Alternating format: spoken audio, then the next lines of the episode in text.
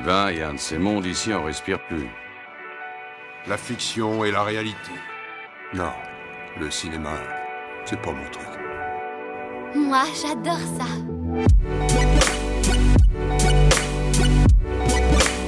C'est vraiment un navet, ce film. Je trouve bon, moi, ce film.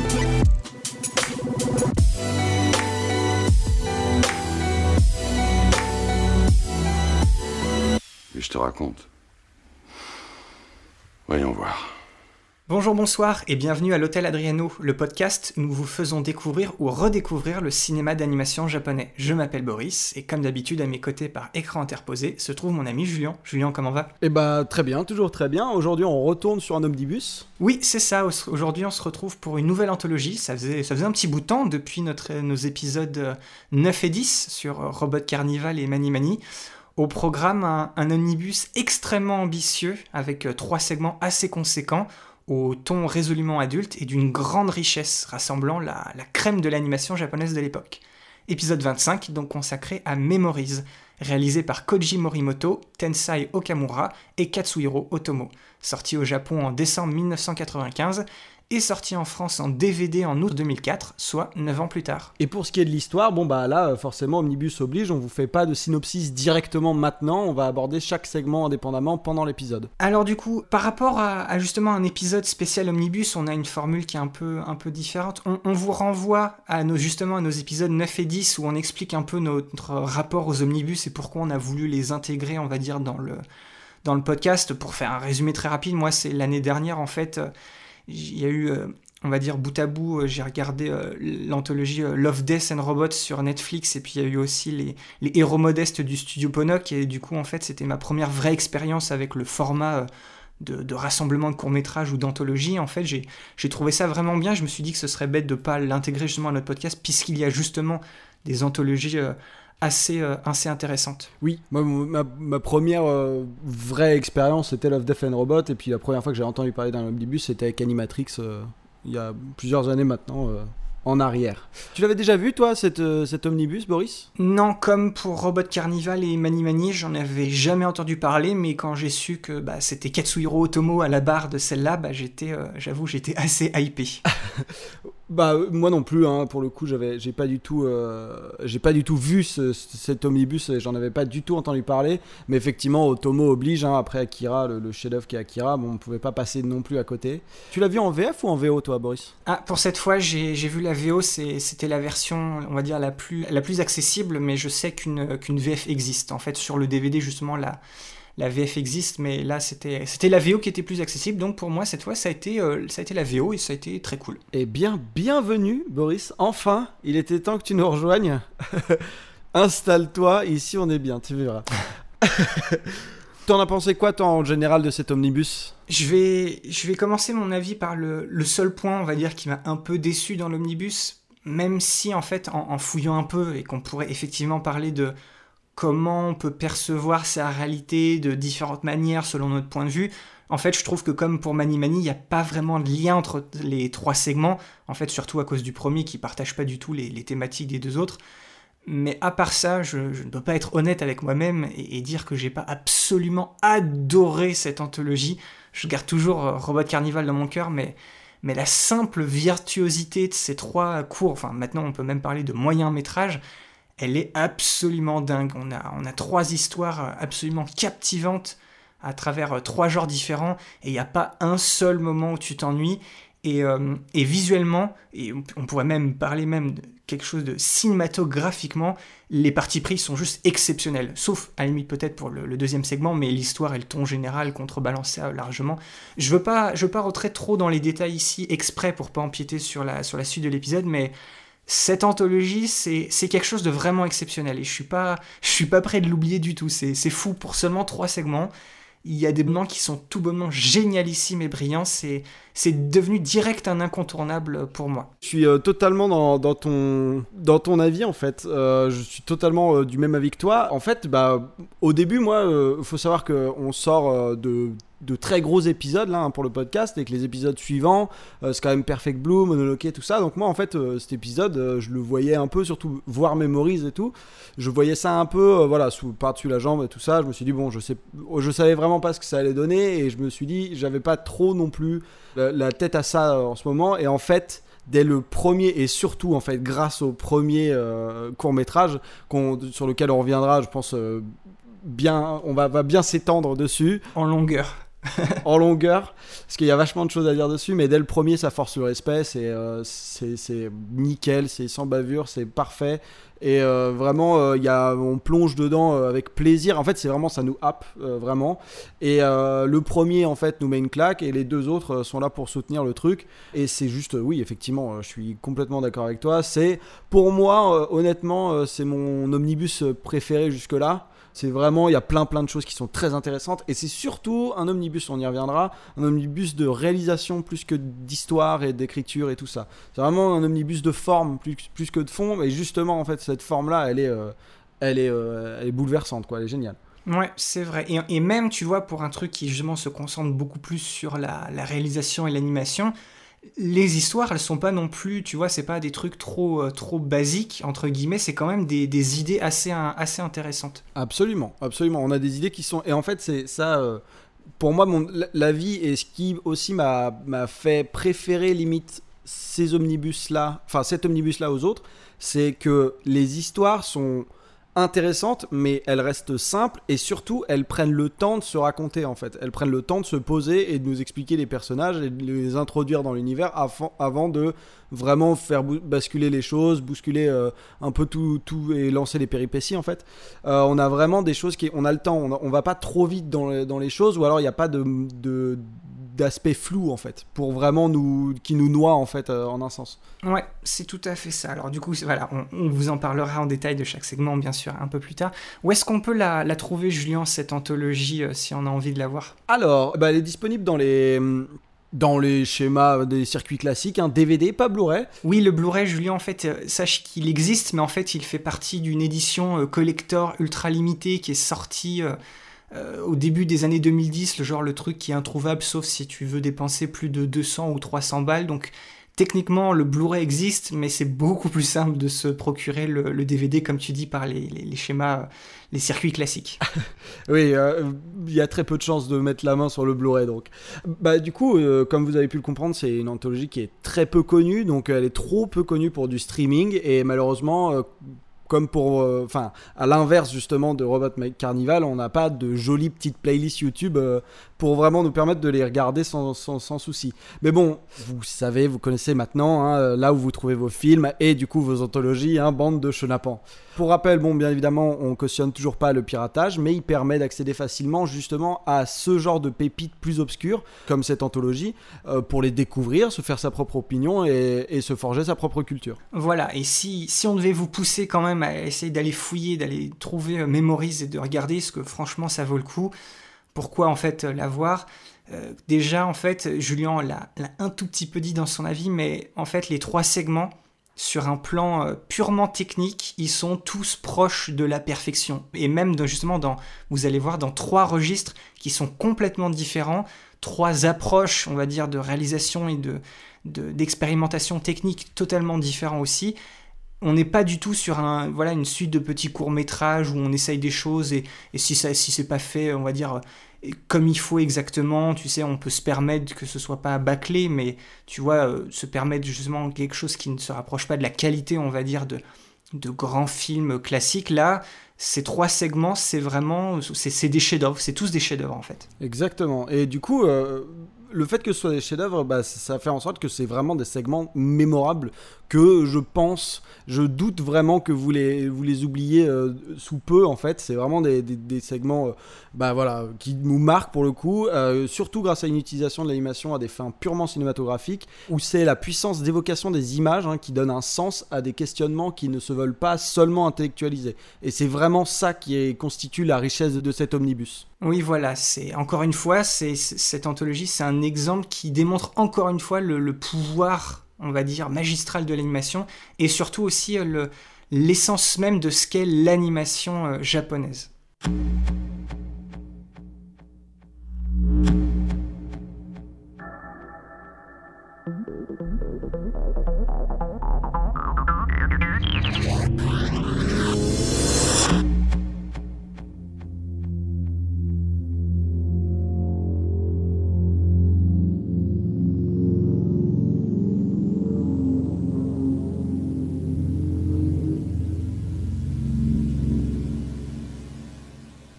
On va parler du contexte de la création de cet omnibus, justement. On est au milieu des années 90 et après le boulot monstrueux sur le manga Akira et son adaptation en film d'animation qui s'est étalé sur toutes les années 80, Katsuhiro Otomo va de moins en moins se concentrer sur l'écriture de manga.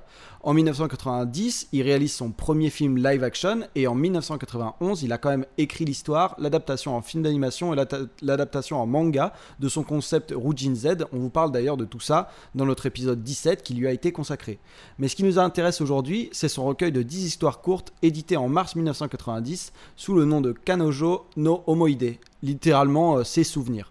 Euh, c'est des récits qui sont tous écrits par Otomo entre 1977 et 1981, avant justement de s'attaquer à Akira. Et c'est justement ce recueil qu'il décide d'adapter en partie pour son nouveau projet d'animation, et il va le faire sous la forme d'une anthologie de courts-métrages, le format qui l'a initié au monde de l'animation, puisque ses tout premiers travaux dans ce domaine-là, eh ben, ce sont les, les cours qu'il avait réalisés dans Robot Carnival et Mani Mani en 1987.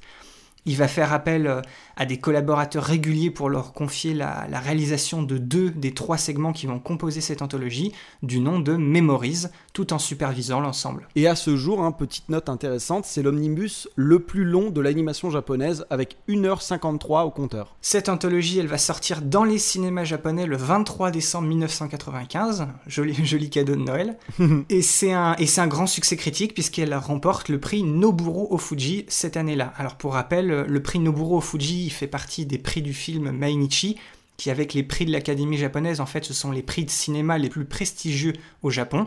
Le, prix Noburo Fuji, en fait, il était décerné pour le meilleur film d'animation jusqu'à la fin des années 80. C'est ce prix-là qu'avaient justement notamment raflé Miyazaki et Takahata pour leur premier film en indépendant et puis chez Ghibli.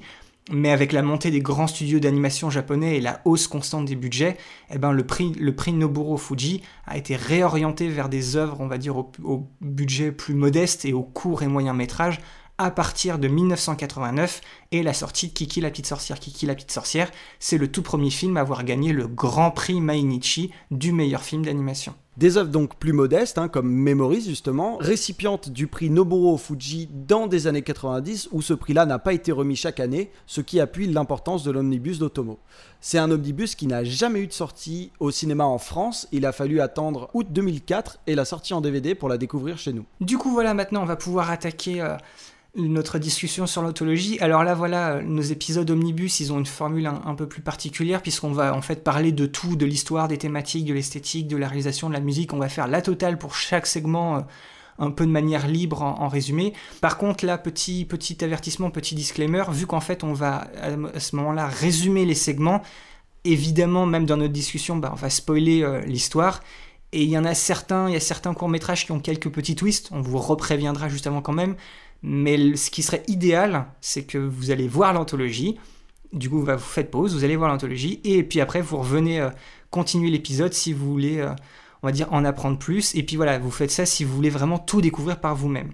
Donc si vous êtes encore là, ou si justement vous avez fini de faire votre pause, de faire votre visionnage, eh ben on est parti.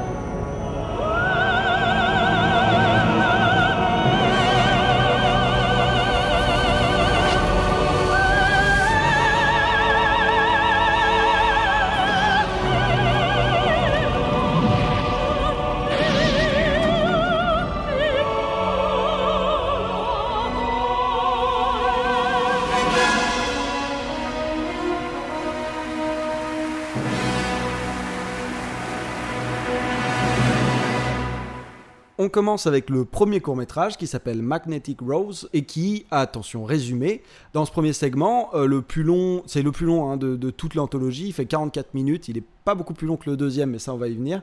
On est en 2092 à bord d'un vaisseau spatial dont le rôle est de nettoyer la galaxie des restes d'engins obsolètes. Un vaisseau qui s'appelle d'ailleurs le Corona. on, on, ça tombe pas super bien, hein, euh, on n'a pas fait exprès pour le coup. Et on vous jure que c'est vrai, vraiment. à l'intérieur, on trouve du coup bah, des éboueurs de l'espace, comme ils se nomment eux-mêmes, hein, dont le retour à bon port va être perturbé par la réception d'un SOS auquel ils vont devoir répondre. Un appel au secours atypique, hein, puisqu'il prend la forme d'un chant d'opéra et dont l'origine se situe dans un cimetière d'épaves en orbite autour d'une gigantesque station spatiale. Heinz et Miguel, les deux ingénieurs du vaisseau, partent en quête de la source du signal dans une des épaves. Une fois à l'intérieur, ils ne trouvent aucun signe de vie malgré les nombreuses pièces très bien meublées dans un style européen très opulent, et ils vont se séparer pour enquêter et découvrir que la station appartient à une diva d'opéra du nom de Eva Friedel, qui a disparu depuis le meurtre de son ancien fiancé. Et les deux ingénieurs, ils vont ensuite se perdre dans une sorte de monde parallèle et ils vont faire l'expérience de phénomènes paranormaux à base d'hallucinations et de rencontres avec Eva et ils vont finir par découvrir un terrible secret.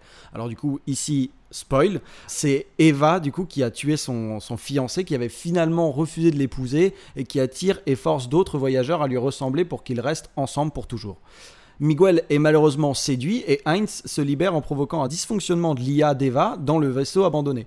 Le Corona euh, est lui en train de lutter contre un puissant champ magnétique qui l'attirait contre la station spatiale. Du coup, le capitaine du vaisseau décide de jouer le tout pour le tout et utilise un puissant canon à énergie pour la détruire. Mais le Corona s'écrase et rejoint justement le cimetière de vaisseau qui forme une rose autour de la station. Donc là, vous aurez compris le titre. Et Heinz, euh, qui lui est éjecté dans l'espace par cette manœuvre, continue de flotter dans l'espace, toujours vivant. Alors ça, malgré, euh, malgré une histoire originale de Katsuhiro Otomo, le scénario à proprement parler de ce segment, il vient de son réalisateur, donc Koji Morimoto, mais surtout, le scénariste principal, ça a été euh, Satoshi Kon. Hmm. Alors Koji Morimoto, c'est aussi lui qui s'est qui, qui s'est chargé des storyboards pour ce segment. Euh, c'est quelqu'un qui avait commencé sa carrière à la fin des années 70 en travaillant chez Madhouse pour finalement devenir indépendant en 1984. Il avait travaillé en tant qu'animateur clé sur Kiki la petite sorcière, L'épée de Camus et Mani Mani. C'est lui qui avait réalisé aussi le, segment Frankenstein's Wheel de Robot Carnival. Et il avait été aussi assistant directeur d'animation sur Akira. Entre-temps, il avait cofondé le studio d'animation 4 degrés Celsius. Et d'ailleurs, Memories, donc l'anthologie dont on parle aujourd'hui, c'est le premier projet d'une telle durée pour le studio 4 degrés Celsius qui a travaillé sur les trois segments, même si d'autres studios lui ont prêté euh, main forte sur le, les deux autres. Et euh, Satoshi Kon, lui, en plus d'être le scénariste vraiment principal du segment, c'est aussi le directeur artistique de ce moyen métrage. Il retrouve Otomo pour qui il avait écrit le, le scénario de son premier film live action en 90, et pour qui il avait réalisé justement les décors du film Rujin Z. Et enfin, dernier membre notable de l'équipe de ce segment, on a Hiroyuki Okiura, animateur clé sur la scène du repas de famille, mais surtout quelqu'un de très important dont vous avez entendu le nom pendant notre épisode sur Ghost in the Shell et dont on reparlera en fin d'année lorsqu'on abordera le film Jinro, la brigade des loups, qu'il a réalisé en 2000. Et le meilleur pour la fin, la musique de ce segment a été composée par la seule et l'unique Yoko Kano, à qui on doit notamment la musique absolument fantastique, hein, on se, on peut pas passer à côté de Cowboy Bebop, entre autres. Alors, Boris, quel est ton avis sur ce court métrage Alors, euh, Magnifique Rose, fou. Alors moi, de toute façon, je l'ai déjà dit, je l'avais dit, je crois, dans notre épisode sur Pat Labor, mais tu, me mets de la science-fiction, tu me mets un film avec euh, de l'ambiance, de l'atmosphère et une harmonie parfaite entre l'utilisation de, des images et de la musique. Euh, moi, tu m'as vendu. Et euh, là, ce, ouais, ce, ce, ce, court métrage, enfin ce moyen métrage, puisque voilà, tu l'as dit, 44 minutes, expérience phénoménale. Euh, L'histoire, moi j'étais à fond dedans, j'étais comme toi en fait, quand tu, quand tu vois dès le début la, la qualité de l'animation mm. et, et, et, tu vois le, le, souci du détail apporté à ce, à ce court métrage, tu comprends tout de suite que, que tu es entre de très bonnes mains. Donc euh, oui, Magnetic Rose, c'est un, un super démarrage d'anthologie et et même, tu vois, je trouve que ça, ça il a pas besoin d'être dans, dans, une anthologie en fait. Tu, tu, tu, le mets tout seul comme ça. Oui. Et c'est un, c'est une pure histoire, c'est un pur court métrage, c'est un pur moyen métrage. C'est, c'est beaucoup trop bien. Magnetic Rose, moi j'ai été sous le choc, sous le charme. C'est, j'ai passé un, un, excellent moment. C'est euh, incroyable en, en termes aussi de justement l'ambiance et l'animation en fait dès le début te prennent et aussi le, design ça c'est un truc euh, parce que c'est vrai qu'ici on parle beaucoup de d'animation pure et dure mais les designs des vaisseaux les designs des je sais pas comment on pourrait appeler ça les espèces de d'outils qu'ils utilisent justement pour avoir ils ont une espèce de scaphandre mais juste pour le haut du corps et tout ça. Le design de tout ce qu'ils utilisent et tout ça genre on sent qu'on fait partie d'un univers qui a été vraiment vraiment travaillé et on a l'impression que c'est un univers qui s'expand beaucoup plus loin que juste ce qu'on voit en fait. Et du coup bah il happe tout de suite en fait. Il, a une espèce de déjà euh, de spectre de profondeur on va dire euh, qui nous qui en fait qui, qui justement en fait nous embarque avec lui et après, bon, voilà, forcément, les personnages euh, sont variés, mais pas non plus euh, euh, complètement caricaturaux. Donc là, en fait, on est vraiment sur, sur quelque chose en fait, qui, qui se tient dès les premières images, dès les premières minutes, alors que le, le, le sel, disons, du court métrage est même pas encore arrivé. C'est-à-dire que juste dans leur, euh, dans leur cockpit et dans leur vaisseau du début, c'est déjà incroyable et on a déjà, euh, on sent qu'on est dans, sur, un, sur un truc qui va être spécial en fait. En fait, Magnetic Rose, c'est considéré comme et puis très justement, à notre avis en tout cas, c'est considéré comme le meilleur segment de cette anthologie en fait. Surtout, voilà, grâce à sa longueur, vu que ça fait voilà presque 45 minutes, on peut facilement essayer de le comparer avec d'autres grandes productions de l'animation japonaise en matière de structure scénaristique et d'animation. Et surtout, c'est une, c'est une œuvre très... Euh, comment dire C'est mental, quoi. Il y, a une, il y, a une, mise en scène à fond sur le ressenti, sur les sentiments. C'est assez compliqué à, analyser ou à discuter parce qu'en fait, dans ce court métrage, c'est surtout l'intime qui va donner, on va dire, le, du sens et de l'importance aux, images et à l'histoire. On est vraiment dans du, dans du sensitif, on n'est pas vraiment dans quelque chose de rationnel. C'est avant tout une histoire d'amour, de perte, une histoire de, de chagrin et à mon avis une histoire d'obsession. Bien sûr. En fait, pour ces, pour ces, courts, pour ces courts métrages, Julien et moi, on a, on s'est mis, on s'est mis d'accord. On a pris des, on a pris des petites notes en fait pendant qu'on a, pendant qu'on a regardé. Et quand je regarde les miennes, en fait, surtout pour ce, pour, par rapport à l'histoire et aux thématiques de ce, de ce court métrage, il y en a certaines moi qui me font, qui me font pas, pas mal rire, parce que de mon côté ça a été très euh, flou de conscience, vous allez comprendre pourquoi. Si je te lis Julien, mes, les, mes, mes rapides petites notes que j'ai mis par rapport à l'histoire et les thèmes de ce, de ce court métrage, dans l'ordre ça fait c'est beau mais ça sent pas bon. et voilà, ça commence à partir en vrille, c'est quoi qui est réel, c'est quoi qui est imaginé, on ne sait plus ce qui se passe, où est-ce qu'on est, deux points, j'adore. Donc euh, voilà, j'étais... Euh, j'étais à fond dedans. C'est vraiment quelque chose. On s'amuse pendant tout le court métrage, on s'amuse à, vous perdre. Et ça, je suis à, je suis à, fond dedans. il y a bien sûr le moment final où il y a vraiment la, la théorie, vraiment le grand message du film qui est dit vraiment à, haute voix, c'est le fait que les souvenirs ne sont pas un échappatoire. C'est vraiment l'idée principale de ce cours. Mm. Et, j'aimerais aussi te lire cette petite note qui moi m'a fait rire, c'est que tu, tu, vas très bien voir en fait à quel moment c'est un peu vers la la fin lorsque Heinz euh, essaye de rejoindre Miguel, qui est justement, euh, on va dire, un peu... Euh, bah, il, est perdu, il essaye de, se retrouver, et j'ai noté, ah ok, on arrive au point, petite statue coupelle de chérubin qui tire des lasers avec les yeux, vive la science-fiction ce passage est sacrément fou. Surtout qu'il y, a, un vrai. moi, j'ai trouvé que c'était, ça a fait un énorme contraste entre justement les choses qui ont joué vachement juste sur l'illusion et tout ça, les choses qui, les, écrans, voilà, tout ça, les espèces d'hologrammes qui s'activent. Et je pensais que ça allait pas aller plus loin. Et puis là, d'un coup, oui, effectivement, euh, ces espèces de petites statuettes qui volent en plus et puis qui le coursent. Et puis lui, il a un flingue et, au final, genre, ce truc-là arrive en plus. Mais à la base, on est le ton est pas du tout là-dedans en fait. Et c'est marrant en fait que tu parles de, de voilà de, de sensitif et euh, justement pas du tout dans le rationnel et tout. Tout ça, c'est moi j'ai justement mes notes ça s'orientent plutôt par rapport à ça, mais tout ce côté non rationnel, ce côté sensitif, ce côté genre euh, introspection aussi, mhm. parce que c'est beaucoup ça en fait. Oui. C'est caractérisé et en fait mis en scène et même mis en image et, euh, et littéralement en fait comme si c'était matérialisé en fait par ces euh, hologrammes, euh, ces projections qui sont en fait gérées par une IA, qui sont euh, voilà, c'est de la technologie en fait qui vient nous permettre. En fait, c'est grâce à la technologie. J'ai trouvé ça vachement intéressant et en fait, en un sens, on est limite dans le même dans la même veine en fait que Ghost in the Shell, c'est-à-dire que genre toutes ces ces choses, tout ce qui est rapport à la technologie et tout ça, permet en fait des nouveaux procédés de mise en scène en fait. Des images dans des images, comme des espèces de flashbacks, mais en fait c'est des flashbacks qui vivent en temps réel dans le moment. Donc en fait on nous parle un peu de l'histoire d'un des, d'un des gars. Et donc du du coup c'est genre, euh, moi c'est vraiment un truc qui m'a intéressé beaucoup, c'est que on reste toujours dans le présent, mais grâce à cette technologie, euh, au, pouvoir de pouvoir en fait afficher n'importe quoi et de pouvoir voilà créer euh, n'importe quoi de, nulle part en fait, grâce à justement cette IA et ce contexte, en fait, on, peut raconter tout ce qu'on veut en fait. C'est comme si on avait juste euh, une espèce de grande, comme des planches de théâtre et qu'on posait le décor qu'on voulait. Et du coup, bah, le, le film il va dans tous les sens, mais en même temps il est hyper structuré. Et j'ai trouvé ça extrêmement, extrêmement smart en fait. D'ailleurs, quand tu, tu, tu parles d'hologramme, ça c'était une, de mes, une de mes notes par rapport à l'animation. Euh, pure idée, hein, le, le, rendu un peu VHS pour les hologrammes. Exactement. Exactement, ouais. Puis ces images dans les images où on te montre un, on te montre une image qui justement a cette espèce de grain télé euh, VHS et tu dis tiens pourquoi mm. là l'image la qualité a changé?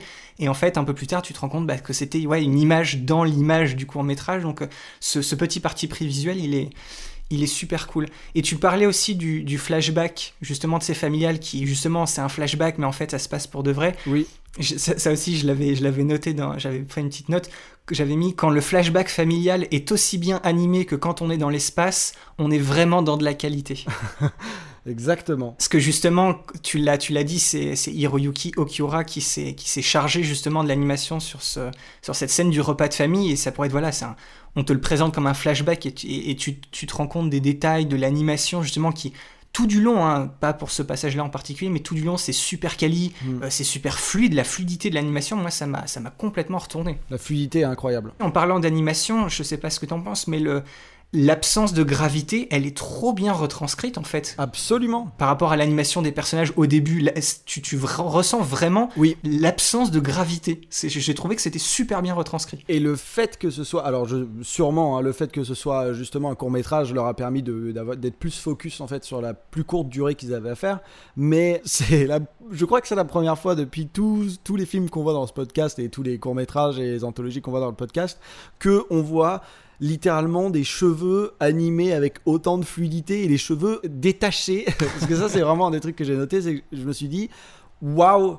Euh, c'est Miguel qui a les cheveux euh, assez longs en fait mhm. et euh, il est dans son casque et ses cheveux flottent mais avec une fluidité incroyable ça suit les mouvements enfin ils ont vraiment passé du temps sur l'animation des cheveux et sur voilà tout ça et je me suis dit ah c'est une, une esthétique et un niveau de qualité qu'on a encore rarement vu là jusque-là dans les films qu'on voit quoi. Et donc voilà, ça renvoie encore une fois à Miyazaki qui fait soit des filles aux cheveux courts, soit des filles aux cheveux attachés. Comme ça, justement, on gagne du temps sur l'animation. Et là ici, ils ont pu prendre le temps et genre vraiment avoir de la fluidité et tout ça et vraiment euh, travailler ce genre de, de, choses qui sont pas du tout en fait euh, nécessaires mais justement ils l'ont fait. Et ça c'est fou. Donc tu as ça enfin là c'est sur l'animation mais aussi purement en, en termes de, de réalisation euh, l'utilisation de la 3D, du, parallaxe pour créer de la profondeur des images, les, petits panoramiques à 180 degrés super fluides, mm. tous ces cadres inhabituels, on a des plans en, first person, c'est en POV, mm. c'est grandiose. Tu sens qu'ils ont absolument pas peur d'expérimenter par rapport à,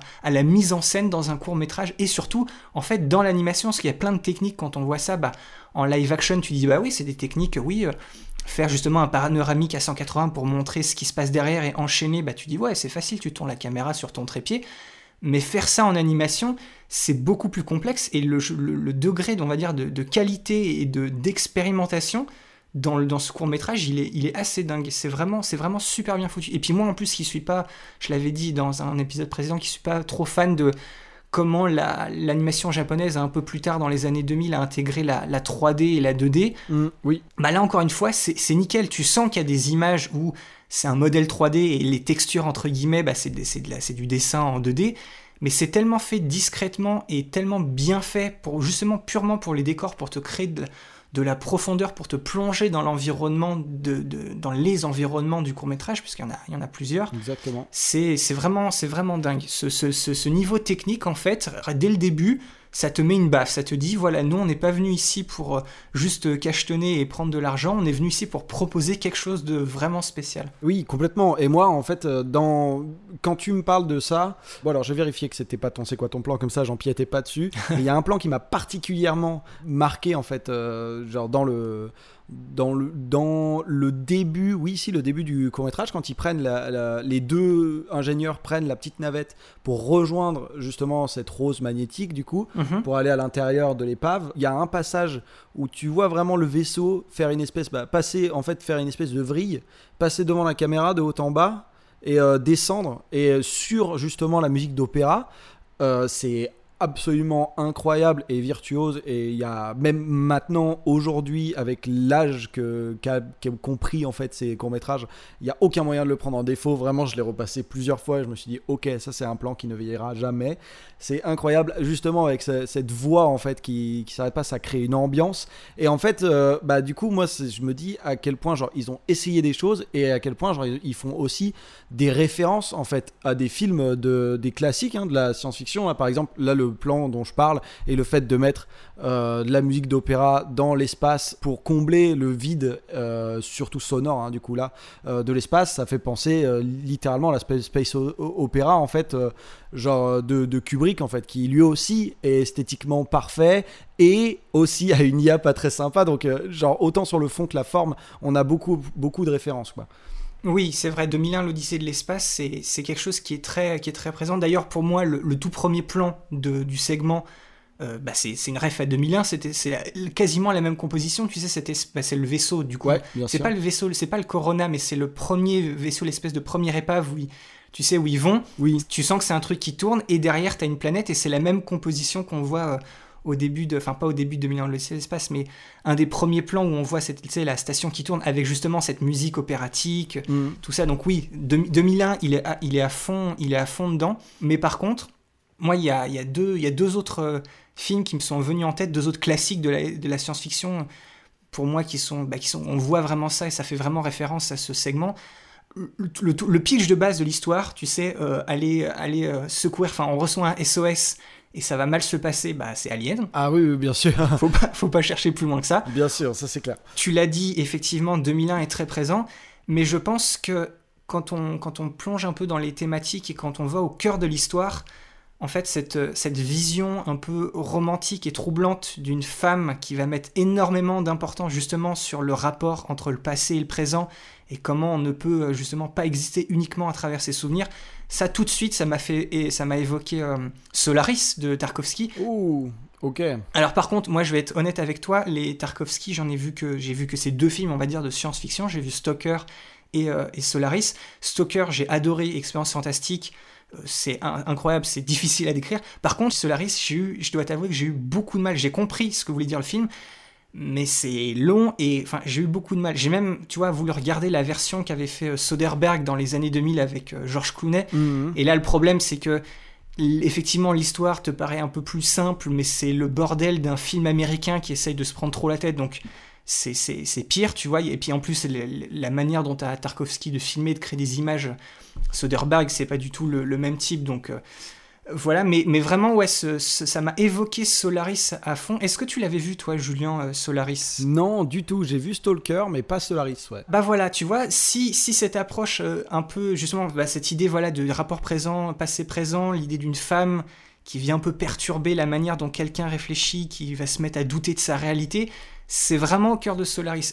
Et tu vois, moi, mon problème avec Solaris, c'est que justement, la majorité du film se passe dans une station euh, dans l'espace. En fait, Solaris, pour être honnête, c'est Tarkovsky, il a fait ça euh, après que, que 2001, l'Odyssée de l'espace soit sorti. Il avait, lui, euh, détesté le film. Il avait dit que c'était genre, c'est trop propre, que c'était Mhm. trop. euh, que, que, que Kubrick se prenait trop des grands airs, que c'était pas, pas assez humain et que ça. Enfin, Tarkovsky, il avait pas du tout aimé euh, 2001. Il avait dit, bah, moi, je vais faire mon film de science-fiction.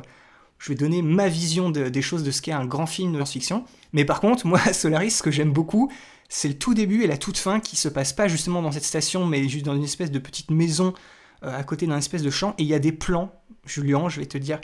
En plus, peut-être que tu l'as déjà vu, mais justement, en, dehors de ça, c'est une image, en fait, le personnage principal dans Solaris, il se balade autour d'un, je crois, d'un- pas d'un étang, mais d'un espèce de, de fleuve ou de ruisseau, et t'as des plans sur des algues qui sont sous l'eau, qui bouge tout doucement avec une musique, mais ambiante. Enfin, ça te met dans une ambiance folle. Et en fait, voilà, dans Solaris, le cœur du film, c'est pas vraiment ce qui, tu vois, ce qui me parlait beaucoup, Mm. mais il y, a, il y a des images au tout début, à la toute fin, dans cet environnement, on va dire, plus naturel, qui du coup me rappelle énormément Stalker, puisque Stalker, tout ça, Bien sûr. le rapport avec la nature et les images qu'il y a dedans, c'est à fond dedans. Mais enfin voilà, ok. moi, Solaris, j'ai un peu de mal, mais en tant que film de science-fiction et grand classique, j'ai quand même voulu le voir. Et si, tu as bien aimé euh, Magnetic Rose, il y a peut-être moyen de, se dire, se plonger dans Solaris, ça peut être, euh, une bonne expérience. Sachant qu'il est en, russe, donc en original sous-titré, je crois, en anglais euh, sur YouTube. Il y a des grands classiques de, de, de, De Tarkovsky. De Tarkovsky qui sont, qui sont disponibles sur euh, YouTube, mais en- en- de manière réglo. C'est. euh, pas une association, mais c'est un, un- un musée genre du, du cinéma russe ou quoi que ce soit. Tu peux, tu pourras, tu pourras chercher. Mais Waouh. St- Stoker et Solaris, je sais qu'ils sont, ils sont coupés en, en deux parties chacun, mais deux parties, euh, tu vois, d'une heure et demie minimum. Oui, donc, oui, bien c'est long, mais voilà. Je, Magnetic Rose, Solaris, il y a, y a un lien. Il y a quelque chose, il y a quelque chose qui se passe. Il y a un lien. D'accord. Et, euh, et aussi, Julien, tu parlais là, il y a tout à l'heure de la, de la musique. Pareil, moi, quand je, quand je regarde mes notes, quand je vois euh, les chœurs et le saxo, pose ton ambiance, genre euh, waouh, quoi. Petite, petite pointe de guitare électrique et de piano euh, reverb, ça y est, on est dans l'espace. Ça, pareil, le tout, le tout début du court métrage, l'ambiance musicale, c'est un, c'est un truc assez fou. Et puis que justement, quand, dans, ton- dans le moment que tu racontais, où ils vont aller se diriger vers la station et que tu as vraiment ces, ces chants d'opéra qui commencent à monter, c'est ce que je mets, c'est voilà la définition même du space opéra, littéralement. Donc voilà, et puis en plus, ça, ce, ce- ce combo euh, opéra qui fout les frissons, le saxo, les chœurs. euh, c'est aussi, c'est aussi quelque chose qu'on retrouve à la, à la fin du court métrage.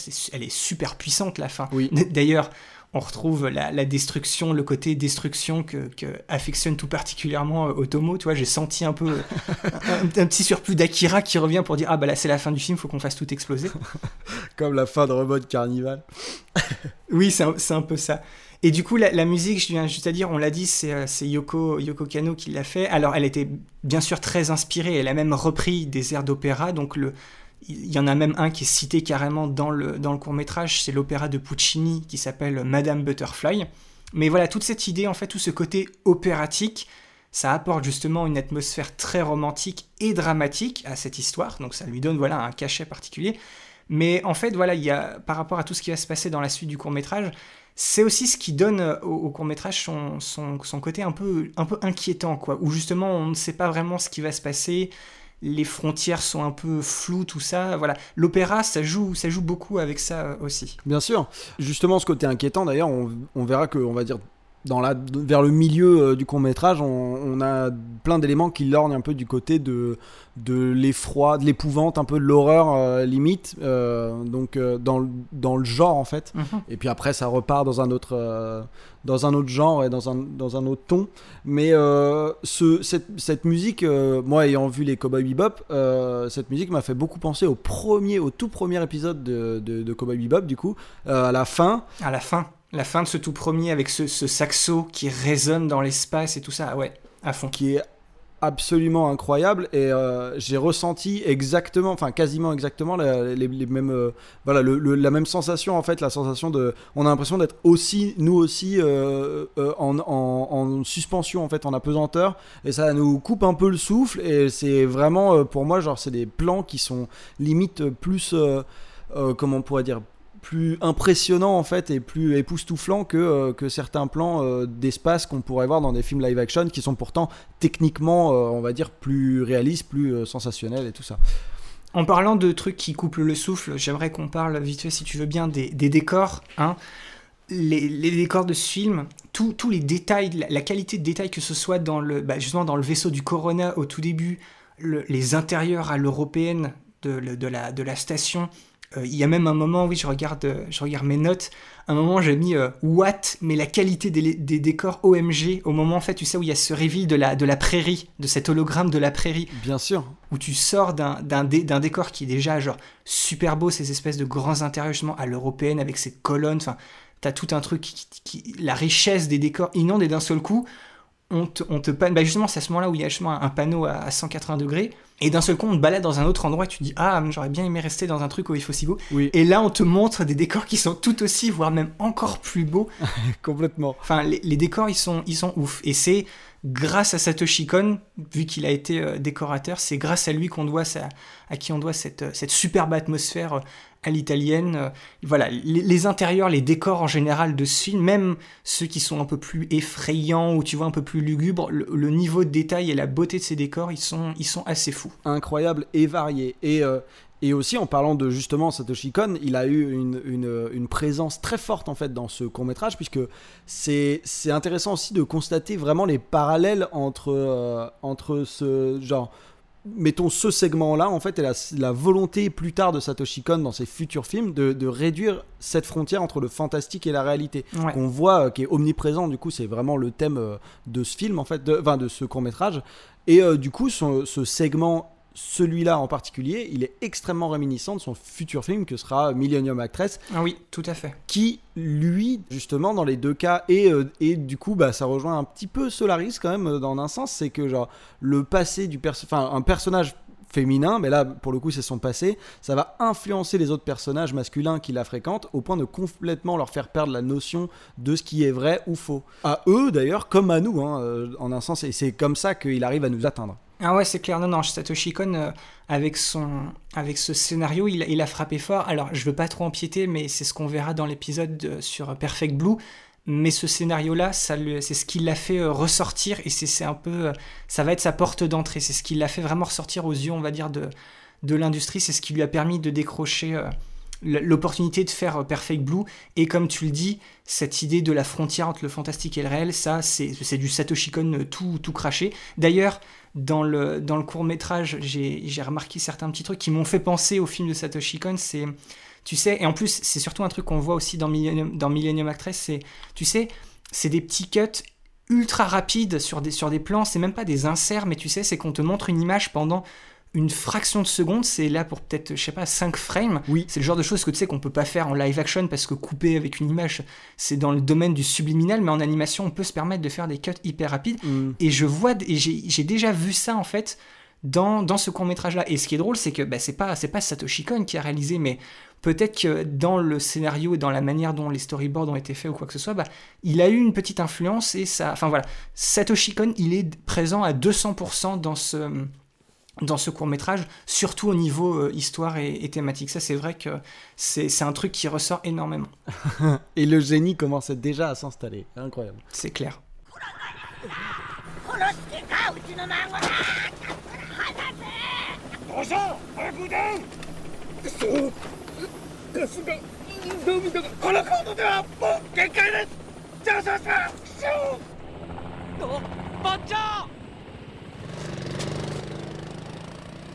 ばっちゃん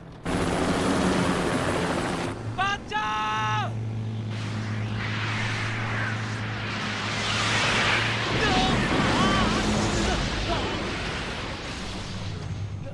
んななんだ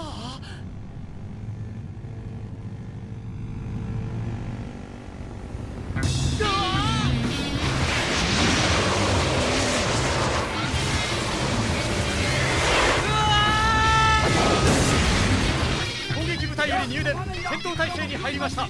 カレン隊まもなく目標に遭遇電波障害が出ています。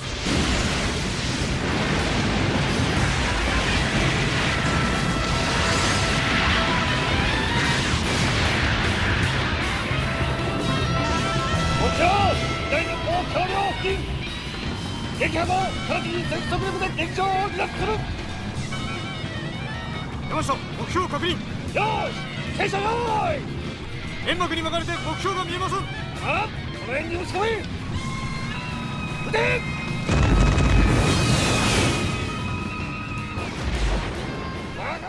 Du coup, maintenant, on enchaîne avec le, le deuxième segment qui s'appelle Sting Bomb. Donc, c'est le, le deuxième segment le plus long de la de l'anthologie. Lui, il fait 40 minutes.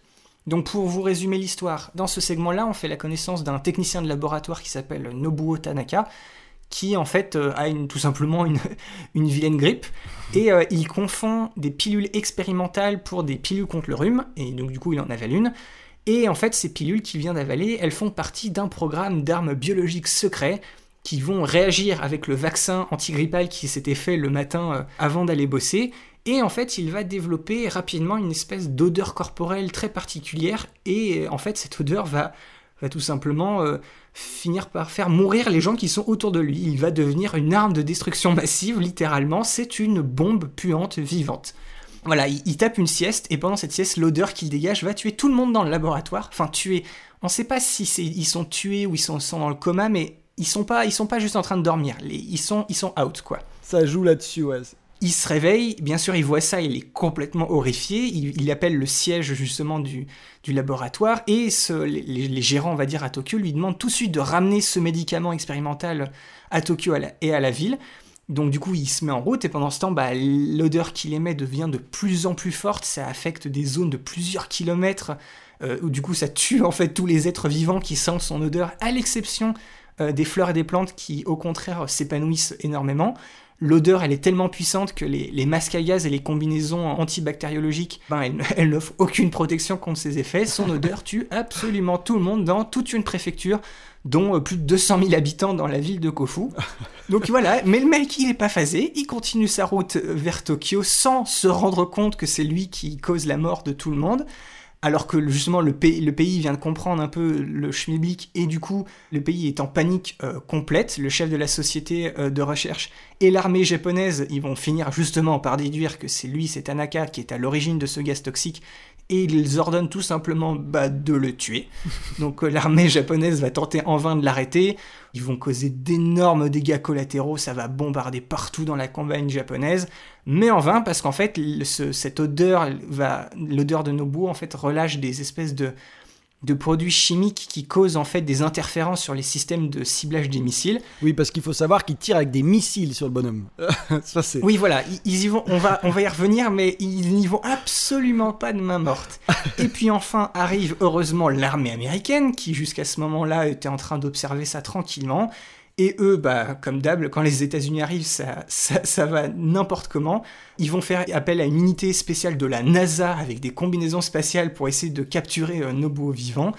Euh, l'armée japonaise, elle ignore complètement cette opération, elle essaye quand même de tuer le type, ils vont faire éclater un pont, ils vont essayer de le bloquer dans un, tu sais, dans un, dans un tunnel où justement ils le piègent dans un tunnel et ils mettent en, en, marche des énormes ventilateurs avec de l'azote liquide parce qu'ils veulent essayer de le geler. Donc ils, ils, ils, savent plus quoi faire. Tu vois, ils veulent vraiment complètement euh, l'arrêter. Ça ne marche pas. Il y, a, il y a trois justement astronautes entre guillemets, mais trois types américains qui arrivent quand même à le, à le bloquer. Ils le forcent en fait à enfiler une combinaison pour le ramener au quartier général militaire à Tokyo, donc les gens sont contents, ils sont sauvés, tout ça. Sauf que voilà, le court métrage, la petite spoil, eh ben, il se termine où justement Nobuo, eh ben, il arrive au siège, il remet le médicament qu'il était censé remettre, et la première chose qu'il fait, c'est bien évidemment bah, de sortir de sa combi, ce qui en fait tue littéralement tout le monde, et c'est fini. Donc voilà, c'est une histoire absolument hilarante. C'est très très drôle. Et, pour ce segment, Katsuhiro Otomo, lui, il est au scénario, hein, ça se ressent bien d'ailleurs, et il adapte lui-même son histoire courte, mais il confie euh, sa, réalisation à quelqu'un d'autre. À la base, c'est Yoshiaki Kawajiri, le réalisateur de Ninja Scroll et un des segments de Mani Mani, qui avait été désigné à ce poste-là, mais un empêchement de dernière minute ne lui permet que d'être être le superviseur du segment et de faire quelques animations clés. C'est un de ses disciples au studio Madhouse, euh, Tensai Okamura, qui s'occupera finalement de la réalisation. D'ailleurs, il avait justement commencé sa, carrière chez Madhouse. Il avait déjà travaillé en tant qu'animateur clé sur L'épée de Kamui et Ghost in the Shell. Et après avoir travaillé sur Memories, il deviendra freelance et participera à la série TV Neon Genesis Evangelion en tant que storyboarder et réalisateur d'épisodes et aussi animateur clé sur la première moitié du premier film dérivé. Et surtout, il réalisera près d'un tiers des storyboards de la série Cowboy Bebop et il travaillera également sur le film dérivé sorti en 2001. Et du coup, c'est bien le studio Madhouse qui va travailler sur la quasi-totalité de l'animation pour ce segment, en plus du, studio 4 degrés Celsius. Boris, tu veux commencer par ton avis sur ce, sur ce cours, euh, ma foi, fort distrayant? Oui, voilà. Là, par rapport à, en fait, par rapport à Magnetic Rose, on est dans un registre totalement différent. Et ce que je trouve drôle, c'est qu'en fait, on, retrouve les thèmes récurrents du cinéma d'animation japonais de l'époque, l'armée, la technologie, euh, la destruction, enfin tu vois, il y a des trucs qui sont hyper réminiscents de ce qui se faisait à l'époque, mais ce qui est drôle, c'est qu'il le mêle en fait à l'excès, justement, qui caractérise beaucoup l'animation japonaise, c'est ce, mélange des genres qui, fait, qui rend vraiment ce, court-métrage, à mon avis, euh, intéressant en fait, parce que, visuellement, on va dire, vous allez voir, il n'y a, y a pas, on va dire, de, parti pris aussi... Euh, poussé que dans Magnetic Rose ou dans le prochain, prochain segment, mais l'histoire en elle-même est assez cocasse et assez bien foutue pour, euh, bah, pour que le, ce court métrage en fait il soit, il soit assez intéressant. D'ailleurs, avant, avant Julien que je te demande ton avis, il faut que, que toi et, nos auditeurs sachent quelque chose, c'est que cette histoire de, de bombe puante humaine, on pourrait se dire la, la personne qui a eu cette idée c'est un génie, mais on savait pas ce qu'il avait fumé avant quoi. mais en fait cette histoire sur euh, justement, alors malheureusement encore une fois une histoire sur euh, une maladie ou un virus. On vous jure qu'on n'a pas fait exprès. C'est vrai que ça tombe pas au meilleur moment ces histoires. Mais donc voilà, cette histoire de, boule puante humaine, il faut savoir que c'est inspiré d'un fait réel, donc euh, l'affaire Gloria Ramirez. Gloria Ramirez était une, une trentenaire qui habitait en Californie. Un jour, elle a été admise aux urgences avec un cancer du col utérin très avancé. Et en fait, apparemment, pour réduire la douleur, ça faisait très longtemps qu'elle s'injectait elle-même un, solvant naturel pour essayer de, voilà, de, calmer la douleur. Elle, elle est morte très rapidement lorsqu'elle est arrivée aux urgences. Mais en fait, la réaction des produits de soins de l'hôpital avec son sang qui était, on va dire, un peu imbibé de ce solvant naturel, ça a causé une réaction chimique en chaîne qui a conduit presque plus d'une dizaine d'infirmières et d'infirmiers à cause de malaise en fait à être eux aussi hospitalisés à cause en fait d'un empoisonnement de l'air. C'est un truc de fou. Quelle histoire incroyable. C'est fou. Je, voilà, je me suis renseigné là-dessus. Je, ne croyais pas ce que j'étais en train de lire, quoi. Tu vois, elle s'était injectée avec un produit qui, en réagissant avec les soins qu'on lui a administrés à l'hôpital, alors la pauvre, comme je t'ai dit, elle est, elle est morte euh, très peu de temps après être arrivée mais ça a créé une réaction qui a empoisonné les gens qui étaient autour d'elle et qui essayaient de l'opérer, qui essayaient de lui sauver la vie, quoi. Complètement fou. C'est un truc de fou.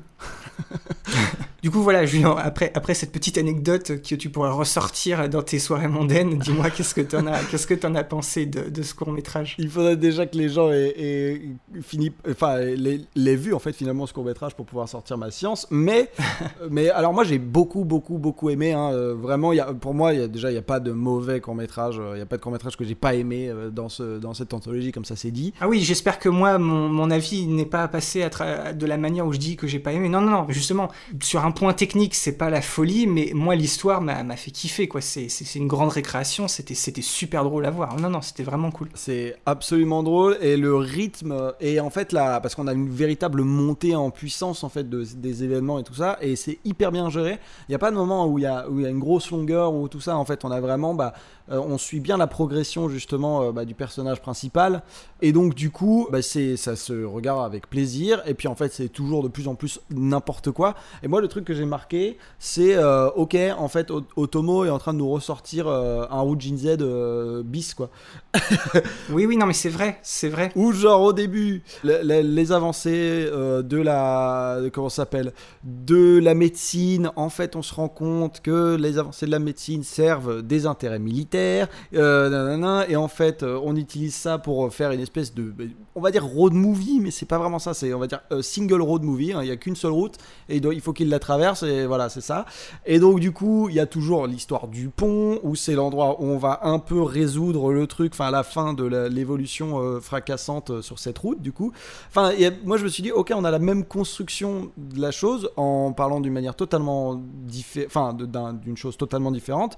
au final, il y a beaucoup, beaucoup de choses qui les rassemblent. C'est quasiment la même structure, mais on est, on n'a vraiment pas l'impression de regarder le même film, quoi. C'est vraiment encore autre chose, et c'est fou à quel point on pourrait se dire, waouh, qu'est-ce qu'on, peut faire de le nombre de variations qu'on peut faire sur juste euh, un personnage euh, qui fout le bordel et qui avance juste sur une route, puis c'est gagné quoi. Puis après il arrive dans un tunnel et puis c'est là que ça se finit. c'est là que ça se règle en fait. Et bah, euh, bah, là en fait on est, on est clairement là-dessus, mais justement c'est vraiment frais et c'est vraiment marrant en fait, genre beaucoup. Et j'ai trouvé aussi que la qualité de l'animation était pas mal au rendez-vous dans le sens où c'est très euh, loufoque, très burlesque. Donc du coup, genre, voilà, les personnages bon, vont, vont être le typique, euh, le typique euh, animé où ça gueule. Bon voilà, là on est dedans, où il y a vraiment des expressions très très grossières et tout ça, mais c'est une animation grossière de qualité, quoi. Elle est, elle est très expressive, mais elle, elle fonctionne vraiment bien dans le, dans le cadre du court métrage. Complètement. Et, euh, et donc, du coup, bon, voilà, bah, pour moi, c'est un- encore une fois un grand oui parce que c'était génial et j'ai beaucoup rigolé. Ça, en fait, c'est limite une pause Mhm. entre deux, deux courts-métrages qui sont beaucoup plus. Enfin, quand même beaucoup plus.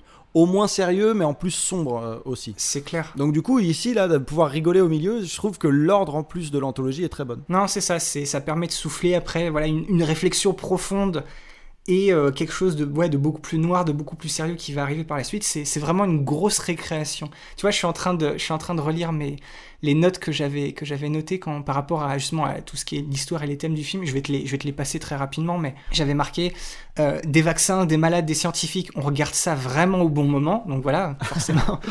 C'était ça tombait mal. Une bombe puante qui sent bon, qui tue tout le monde, mais qui fait tout fleurir. Fallait avoir l'idée. hein. Donc encore une fois, le, le concept était assez fou. D'ailleurs, tu vois, ce, ce côté où tout fleurit, où tout est joli, ça m'a un peu rappelé Annihilation sur les bords, le, le- le film d'Alex Garland. Bien sûr. Ce côté où tout est, tout est très beau, mais c'est extrêmement étrange. Après, c'est dans un contexte évidemment beaucoup plus léger. Mhm. Euh, J'avais marqué, oui, le, le type n'est absolument pas phasé par le nuage vert géant et les gens qui meurent autour. On a bien compris que c'est pas un type malin, mais là, il fait vraiment fort. Mais ça, c'est ça, c'est il y a une scène absolument hyper drôle aussi. Moi, c'est la scène qui m'a fait la plus le plus rire. C'est le moment où genre euh, les militaires ont pas encore compris que c'est lui qui diffuse le le gros cette espèce de gros nuage euh, toxique. Ah, ils vont essayer de le sauver, c'est ça? Oui, ils essayent de le sauver. Les premiers commencent à mourir, ceux qui sont euh, première ligne. Et en fait, ils se rendent compte, tout le monde, tout le monde euh, genre se barre, mais lui, en fait, il a, il a aussi peur du nuage toxique qui est derrière lui. Et donc, du coup, il veut qu'on vienne le sauver parce qu'il n'a pas encore compris que c'était de sa faute. Et il court après les, les, militaires qui, eux, s'en vont. Et pour couronner ça, genre, il y en a qui se crachent, la voiture, elle explose. Enfin, c'est toujours n'importe quoi, mais c'est un, n'importe quoi assez génial, en fait. C'est- vraiment cool. En parlant de n'importe quoi, c'est génial. La, suite, ça, c'est une phrase. Enfin, une- je, je, je sais pas si je l'ai noté exactement comme il faut, mais ça, ça c'est le, le moment qui m'a fait le plus hurler de rire. C'est quand les, les scientifiques, tu sais, expliquent qu'il faut, voilà, il faut le maintenir, tu sais, dans un, dans un état émotionnel stable. Il faut surveiller son métabolisme. Et bien évidemment, le type militaire en face, qu'est-ce qu'il dit? Ah bah c'est simple, il faut le tuer. C'est Tu vois, pour lui, c'est la même chose. Maintenir une personne dans un état émotionnel stable, c'est le rayer de la carte. tu vois, voilà. Au moins, c'est stable, ça bouge plus. hein. Pareil, ça, euh, par rapport au côté militaire, j'ai j'ai marqué euh, évidemment le grand black avec des lunettes de soleil, c'est un représentant des États-Unis, de mieux en mieux. Euh, Parfait. Tu parlais justement du, du point commun entre ce, ce segment et euh, Z. Moi, j'ai noté, qu'est-ce qui pourrait être la définition d'une bonne soirée? C'est regarder Pat Labor 2 et ensuite regarder ce segment-là. Parce qu'il y a la même idée. Il y a comment une technologie, comment, le, on va dire, le côté militaire peut réagir d'une manière complètement disproportionnée par rapport à une situation qu'ils ne comprennent pas. Mais d'un côté, t'as un truc hyper philosophique, hyper sérieux. Enfin, vous si vous avez écouté notre épisode sur Pat Labor 2, vous comprenez tout de suite ce dont on veut parler. Mais et juste après, tu montrerais ça, ce qui est la même idée, mais tu mets le côté le plus, le plus ironique, le plus burlesque. euh, C'est vraiment ça. C'est c'est rempli à rabord d'humour noir, mais on y voit quand même quelque chose de de- d'antimilitariste à fond. quoi. L'armée, elle est pas du tout montrée sous son meilleur jour. Les conséquences de leurs actes, elles sont désastreuses pour la population. Le, voilà, le militarisme du film, s'il est présenté, c'est quelque chose de grotesque qui est toujours poussé par cet ego de, de refuser une aide, tu vois, étrangère. Il faut qu'on fasse tout nous-mêmes, même si on fait, même si on fait genre euh, n'importe quoi. Mais d'ailleurs, euh, bon, je l'ai déjà dit hein, juste avant, mais justement ces pilules qui, euh, qui justement bah, créent euh, tout, ce bazar en fait, sont financées et euh, voilà vont servir des intérêts militaires. Donc euh, encore une fois, hein, on retrouve l'aversion, la crainte totale qu'a Otomo pour cette science corrompue aux mains de fabricants d'armes ou de militaires. Oui, et en parlant de, et en parlant de militaire, ça, je l'ai noté, je pense que tu l'as lu aussi, là, cette grande salle de crise et tout, tous les, tous les, tout, tout ce qui s'y passe que de- d'absurde aussi, ça, bah, il y a encore, on retrouve du Kubrick, parce que là, cette fois, c'est plus 2001 de l'Odyssée de l'espace, mais c'est le, c'est Docteur Folamour en fait. Bien sûr. C'est le même type de film. C'est voilà, t'as encore une fois une, une satire sur le côté absurde de la guerre et on retrouve aussi la, menace d'une technologie destructrice. Alors dans le film de Kubrick, c'était la bombe nucléaire, bah là, c'est l'arme biologique dans, dans ce segment-là. Donc voilà, on est, on est passé, on est passé après le space opéra. C'est un retour complet à la réalité. C'est voilà, on l'a dit, c'est quelque chose, c'est une farce. Ce, ce, ce, ce court métrage est une farce, mais ça fait, ça fait du bien. C'est vraiment l'objectif, c'est de nous divertir. Voilà, c'est ça. On est vraiment sur euh, un cas euh, de- d'une espèce de crescendo euh, complètement burlesque, comme tu le disais, rempli euh, de scènes de destruction massive et je- bien évidemment à surtout prendre au, au- au second degré. hein. Euh, c'est clairement, euh, comme tu le disais, l'objec- l'objectif de vous divertir. Et puis euh, voilà, comme, euh, comme on le disait, c'est la petite pause de milieu d'anthologie qui fait du bien, qui permet de souffler pour repartir. On le verra pour quelque chose de beaucoup plus sombre juste après, tant sur le fond que sur la forme. Tu vois, récréation, j'ai j'ai mis dans mes, dans mes notes, je crois que je n'ai jamais vu autant de missiles dans un film d'animation. Ils ont dépensé sans compter. Ça, c'est un plan, c'est un plan qui m'a, qui moi, qui m'a marqué. Que j'ai pas, c'est pas celui que j'ai pris pour moi. C'est quoi ton plan Mais la première fois qu'il sort d'un tunnel, est à ce plan où en face de lui, le ciel est rempli d'hélicoptères. Oui. Et en fait, juste après ça, tu as la- le montage de lance-missile le plus. Je, je sais pas comment le décrire, c'est c'est hilarant. L'absurdité de la chose, c'est hilarant. Tu vois, c'est le That escalated quickly, c'est la définition même de ça. Exactement. Le type sort d'un tunnel et il a tous les missiles de la planète qui, vont, qui lui vont dessus. C'est- C'est c'est franchement trop drôle, quoi. Et aucun ne marche sur lui. Parfait. Oui, et puis oui, en plus, tout le rate, et du coup, ça tombe à côté, c'est en train de détruire la, la ville. Enfin, et, et le pire, c'est que il continue, il continue, ça te montre. Donc, t'as as les missiles qui viennent des avions, t'as les missiles qui viennent des hélicoptères, après, on te montre des lance-missiles après, on te montre qu'il y, a des- il y a des navires dans la, dans la mer à côté qui sont en train de laisser. Il a l'armée, la- l'armée japonaise sur le dos, c'est. Ils y vont à fond, ils n'ont vraiment pas peur d'y aller euh, à fond. Par rapport à la, à la réalisation, j'ai noté deux trois, deux, trois petits trucs aussi. Il y a, il y a un petit moment que j'ai noté, j'ai bien aimé. Il y a une petite transition, tu sais, si je te dis, euh, j'ai noté, petite transition cerisier, pas dégueu du tout, coup de vent plus panoramique. Oui. C'est, tu sais, c'est le moment où Où il sort. oui, qui sort, que, tout ce qui est autour de lui justement meurt sauf les plantes, et il se retrouve dans une zone où justement les cerisiers sont en fleurs en même temps que les, je crois, des tournesols. Et en fait, t'as cette espèce de plan où t'as un espèce de, voilà, de coup de vent qui fait faire un panoramique à la caméra, et après on part dans un énorme plan, un très grand plan large sur la vallée en fait, et là tu te dis d'accord. Où on voit toutes les fleurs et tout ça. oui. C'est ça. Et puis ça va être surtout, bah, ça va être le théâtre de la, de la suite. À ce moment-là précis, ça va être très joli. Mais on ne se doutait pas que dans 10 minutes, 10 minutes plus tard, ça, ça n'existait plus en fait. Tout allait être Absolument tout allait être bombardé. Et, et c'est une idée qu'on retrouve un peu aussi à- au plan hein, vers la fin, tu sais, il y a un espèce de grand soleil couchant, mais avec une vallée remplie de gaz toxiques euh, super verts. Oui. Sais, avec, une musique à la cool, ça aussi c'est une sacrée image. La, la musique aussi, elle est, elle est composée euh, par Jun Miyake, elle, elle est énormément inspirée par, euh, par du jazz et de la funk, ce qui lui donne aussi un petit côté, j'ai trouvé, euh, Cowboy Bebop, mais ça renforce bien évidemment la nature un peu plus euh, comique et, très chaotique du, segment. Tu vois, dès le début du court métrage, on entend cette musique, on sait tout de suite que ça va pas du tout être la même ambiance que juste avant. Bien sûr. On a des trucs affreux à l'image, mais l'ambiance reste chill, tu vois, il n'y a pas de souci. Et puis ce, ce petit riff, ce petit mor de, de riff de guitare, morceau de jazz funk qu'on a au tout début à la fin, Oui. Qui te mettent ça surtout où, tu vois des gens qui sont, qui sont morts, la, la bouche ouverte. Enfin, tu vois, si t'as des images qui sont un peu horribles, tu pourrais mettre une musique, tu sais, euh, très sérieuse ou un peu horreur, et tu vois, ça irait bien. Mais là, t'as ton petit morceau de jazz funk, ça m'a tué. Voilà, le contraste avec la situation entre l'image et la musique, ça, c'est dingue. Ça m'a, ça m'a mis par terre. C'était beaucoup trop drôle. C'est, c'est parfait. Et ça ajoute aussi bah, au rythme, en fait. Ça, ça accompagne vachement bien le rythme. Et le côté, bah, justement, on a un, un- un petit côté à la Birdman, en fait. Oui. Le côté, genre, euh, ça pulse, ça pulse, ça pulse. Et ça s'arrête jamais, en fait. On est vraiment dedans euh, tout le temps, quoi. On espère que vous avez, genre, euh, bah, apprécié et soufflé un petit peu. Parce que avant, bah, le, le troisième segment, qui lui est beaucoup plus sombre, vous allez le voir.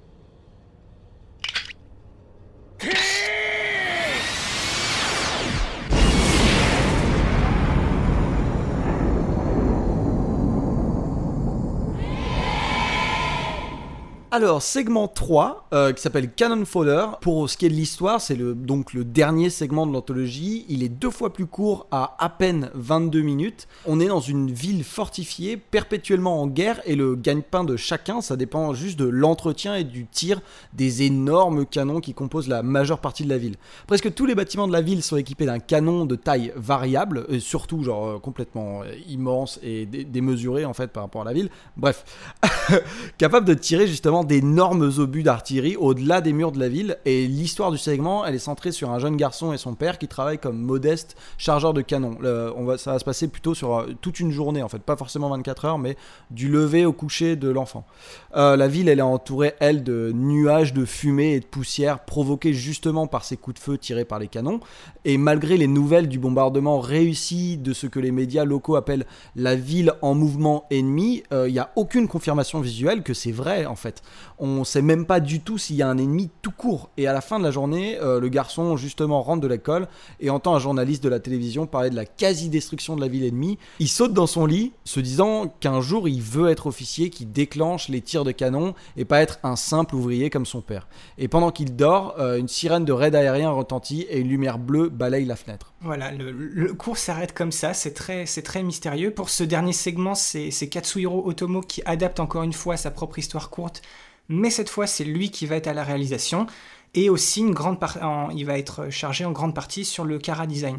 C'est le studio euh, 4 degrés Celsius qui s'occupera de l'animation, mais il faut savoir qu'il va être épaulé au niveau de la photographie du segment par nul autre que le studio Ghibli le studio Ghibli a, a prêté main forte sur ce, sur ces segments-là, parce qu'en fait, le parti pris qui va vous sauter tout de suite aux yeux, c'est que ce segment est présenté sous la forme, tout simplement, je dis entre guillemets simplement, d'un d'un faux plan séquence qui dure tout le long du court métrage. Donc faux plan séquence évidemment, puisque l'acte de prise de vue dans du cinéma d'animation, il ne peut être que suggéré. On ne peut pas faire du vrai plan séquence en animation. Et c'était une approche bah, très inhabituelle et, inédite euh, à l'époque. Donc Julien, là voilà, et maintenant je te, je te- moi je te demande ton avis euh, tout de suite. Qu'est-ce que tu en as pensé de, de ce cours? C'est Pour moi, c'est un tour de force technique impressionnant. Je suis absolument d'accord avec toi et même au-delà de la technique pure et dure, c'est moi en premier les traits et le style artistique qui m'a beaucoup beaucoup beaucoup marqué en fait vraiment euh, juste même avant qu'on commence à rentrer dans cette espèce de faux plan séquence et tout le moment où l'enfant sort de son lit et tout ça les traits sont très inhabituels en fait pour euh, pour des pour un film euh, euh, voilà genre pour un film d'animation japonaise en fait moi ça m'a avant tout fait penser à un style plus proche de alors euh, je me rappelle plus si les triplettes de Belleville en fait. Dans le style graphique pur et dur on est vraiment dans quelque chose d'un peu sale mais au final genre le au fur et à mesure de du film d'animation on se rend compte enfin du, du cours en fait on se rend compte que c'est très épuré en fait un peu comme les livres pour enfants mais avec un style justement extrêmement réminiscent des affiches de propagande des deux guerres mondiales en Europe. Euh, c'est un style qui est assez bluffant et c'est aussi un, il a ce style-là euh, au niveau, il est compensé avec ce niveau technique qui justement joue vachement sur des, des plans, mais pas seulement des plans euh, genre en 2D, mais on a aussi des espèces comme des espèces de, de- d'aplats, mais en 3D en fait. Et on va commencer à avoir une caméra qui bouge dedans et tout ça. Par exemple, on peut penser au tout début du film, quand ils vont jusque dans l'ascenseur, on traverse un couloir et ce couloir en fait est composé juste de, bah, de comme si c'était deux deux cartons en fait hein, qu'on a mis à gauche et à droite de la caméra et qu'on avançait le long et vraiment comme si on avait mis une caméra qui avançait dedans. Et c'est vraiment ben, justement cette technique là est vraiment inhabituelle et vient vraiment bluffer et, vraiment nous nous prendre euh, complètement avec lui en fait. Vraiment c'est quelque chose on s'y attend pas du tout et ça marche vraiment bien quoi c'est vraiment un, un- hyper assumé euh, top C'est ça. Si, si je regarde moi mes, mes notes par rapport à la réalisation, tu vas voir, je suis, pas- tu vas comprendre le, le- le crescendo émotionnel que j'ai eu. Au tout début, je mets, ok, si ça part sur un plan séquence, c'est fou. Parce que tu vois, au début, voilà, on, on te, on te dit, on commence à te montrer des trucs, ça, tu vois, t'as as des panoramiques, ça tourne, tu dis, ah ok, il y a, peut-être le moyen qui- qu'ils essayent de pousser justement ce côté mouvement de caméra. Donc après, on continue. Je note euh, transition cachée, on continue avec le plan séquence. Je suis complètement dedans. Après, on arrive justement au moment où il y a marqué euh, le- les changements de perspective sont incroyables parce que justement, voilà, tout, quand ça te fait des panoramiques, mais c'est, enfin, c'est très difficile d'expliquer ça avec des mots, mais il, il- il faut voir le court métrage pour comprendre. Mais il y a des, il y a des, voilà, les perspectives, comment tu passes d'un point de vue à un autre. Il y a des transitions. Euh, tu vois, je parlais dans mon C'est quoi ton plan de Si tu tends l'oreille de, de Edgar Wright. Alors là, il y en a des transitions. C'est cette fois, c'est du même niveau. C'est impressionnant de voir des, des, transitions de ce, de ce genre-là en, en, film d'animation je note, euh, il y a des, mouvements de caméra qui sont exceptionnels et savoir que c'est de la 2D en multiplan me retourne le cerveau. La dose d'expérimentation est dingue. Complètement. Je suis complètement d'accord avec toi. Il y a un plan euh, sur lequel je vais un peu plus euh, me concentrer parce que c'est mon c'est quoi ton plan. Mais, mais oui, oui, complètement. On a, et en fait, on a aussi une distorsion des, des, des espaces en fait et beaucoup de comment on peut dire ça On a dans ce faux plan séquence, et c'est très important en fait de vraiment comprendre que c'est un faux plan séquence parce qu'en fait, ce plan ne va jamais, on n'aura jamais de cut, mais on aura des, des passages d'un endroit à un autre dans, euh, on va dire, des transitions qui font partie de la première partie du plan avec la, seconde partie. En fait, on a vraiment des transitions qui font comme si c'était une caméra qui s'arrêtait jamais, mais qui se téléportait à des endroits. En fait, c'est vraiment incroyable. C'est ça. On est à, on est à moitié un peu entre du Scott Pilgrim et du Birdman. On n'est pas à fait dans du Birdman où c'est pas voilà un vrai plan séquence continu. Exactement. Mais au milieu de cet essai-là, justement, il y a des transitions, on va dire visuelles extrêmement impressionnantes qui, bah, qui permettent une continuité tout, euh, tout du long du tout du long du court métrage. J'ai noté encore une fois que l'utilisation de la 3D pour créer de la profondeur au décor, elle est super bien gérée. Pareil, c'est la 3D ne saute pas absolument aux yeux, donc c'est pour moi ça a été euh, nickel. Ah oui, j'ai noté, si tu veux expliquer ce qu'est la caméra multiplan à quelqu'un, c'est exactement ça qu'il faut montrer. C'est virtuose à ce niveau-là. Complètement, complètement. C'est tellement virtuose que ça peut peut-être nous perdre d'ailleurs dans, dans, la compréhension de ce qu'est une caméra multiplan. Mais c'est euh, l'aboutissement, j'ai l'impression, de l'utilisation de l'outil. quoi. Je me, je me souviens de de notre épisode sur Horus, notre tout premier épisode où on parlait de, ce qu'était la caméra multiplan et qu'on montrait justement dans des trucs tout bêtes où c'est juste, tu sais, un, arrière-plan, un avant-plan et le personnage, et tu sais, t'as juste trois plans qui, qui se dézooment pour créer un peu de profondeur, mais là, c'est ça, mais puissance 1000. Bien sûr. Je, je sais pas, c'est vrai que j'ai jamais, jamais vu ça.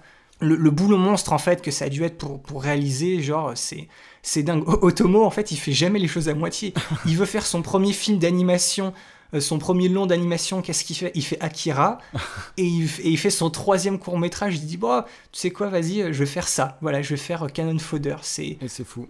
Truc de dingue, franchement truc de dingue. Et puis en plus, t'as as toujours au niveau de l'animation, tu sais, as, même avec ce style graphique, tu sais, qui est beaucoup plus simple, t'as toujours ce, côté super impressionnant des détails du fonctionnement des machines dans, dans l'animation japonaise. En fait, le souci du détail, il est toujours là. C'est un truc, ouais, c'est vraiment, c'est vraiment assez exceptionnel. Les, les décors, voilà, le, style visuel, comme tu l'as dit, c'est en fait, moi j'ai noté, on dirait un très vieux Disney, mais t'as raison, c'est pas vraiment du Disney, mais c'est que c'est surtout très occidental en fait. Mmh, bien sûr. T'as une approche très japonaise euh, pour ce qui est de l'expérimentation visuelle de la réalisation, mais visuellement parlant, pur et dur, au niveau du style euh, du graphisme, entre guillemets, on est dans quelque chose de beaucoup plus euh, occidental. Bien sûr, exactement. Et puis après, bon, bah voilà, peut-être que on n'est pas dans une histoire, on va dire, à proprement parler, un scénario qui est peut-être pas aussi complexe que les deux autres segments, mais je pense que potentiellement, c'est celui qui a le message euh, le, plus, le plus allégorique et le plus visuellement. Et en tout cas, je dirais même que plus que Magnetic Rose, c'est vraiment lui qui est le plus, inventif euh, visuellement parlant. Complètement. C'est vraiment, euh, c'est vraiment un tour de force. Hein.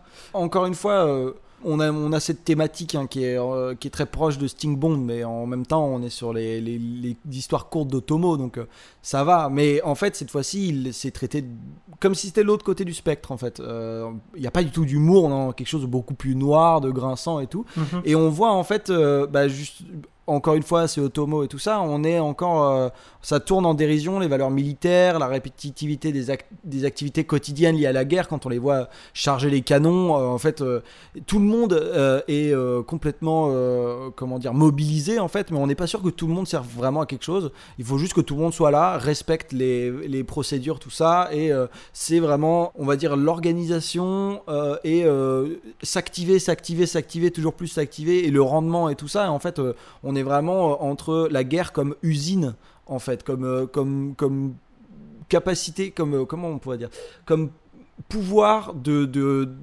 de, gestion et de contrôle sur la population en fait. On retrouve, on retrouve complètement le, le côté complètement apolitique de Tomo et son point de vue antimilitariste assez pessimiste comme tu le dis, dans ce cas-là, en fait, dans ce court métrage, on voit que la guerre est si bien huilée qu'elle, en fait, elle en perd tout son sens. C'est exactement ça. La guerre, il n'y a, il a que ça. euh, Ça occupe tous les morceaux de la ville. La ville, elle a sa gare du canon. La TV, elle passe les aventures de la famille canon. Donc vous avez compris l'idée. Tout tourne autour de cette idée du, du canon. C'est ce qui régit la, la ville.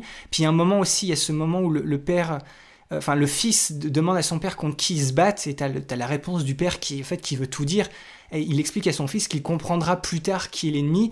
Et ça, ça veut juste dire, en fait, comme c'est ce qu'on disait dans le, dans le résumé, est-ce que euh, cet ennemi existe? Et en fait, est-ce qu'au final, est-ce que c'est important? On ne sait plus du tout, cette guerre, c'est tellement devenu notre quotidien qu'on ne réfléchit même plus à pourquoi est-ce qu'on fait la guerre, qui est en face.